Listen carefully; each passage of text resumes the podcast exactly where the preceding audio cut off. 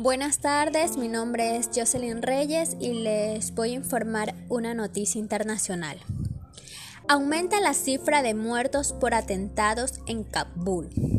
Más de 60 personas murieron y 140 heridos tras atentados cerca del aeropuerto de Kabul. Las víctimas eran parte de la multitud que intentaban subir a uno de los vuelos de evacuación. La mayoría de heridos están en estado crítico por lo que el número de fallecidos podría aumentar. El ataque fue reivindicado por la rama afgana del grupo Estado Islámico.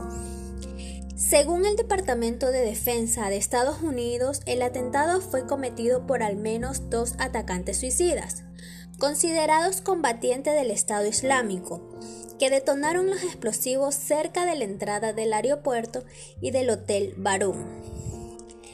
Al menos 12 soldados estadounidenses murieron y 15 resultaron heridos en el doble atentado según el jefe militar.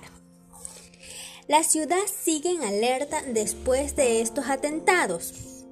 Miles de afganos siguen intentando huir del país en medio de evacuaciones internacionales.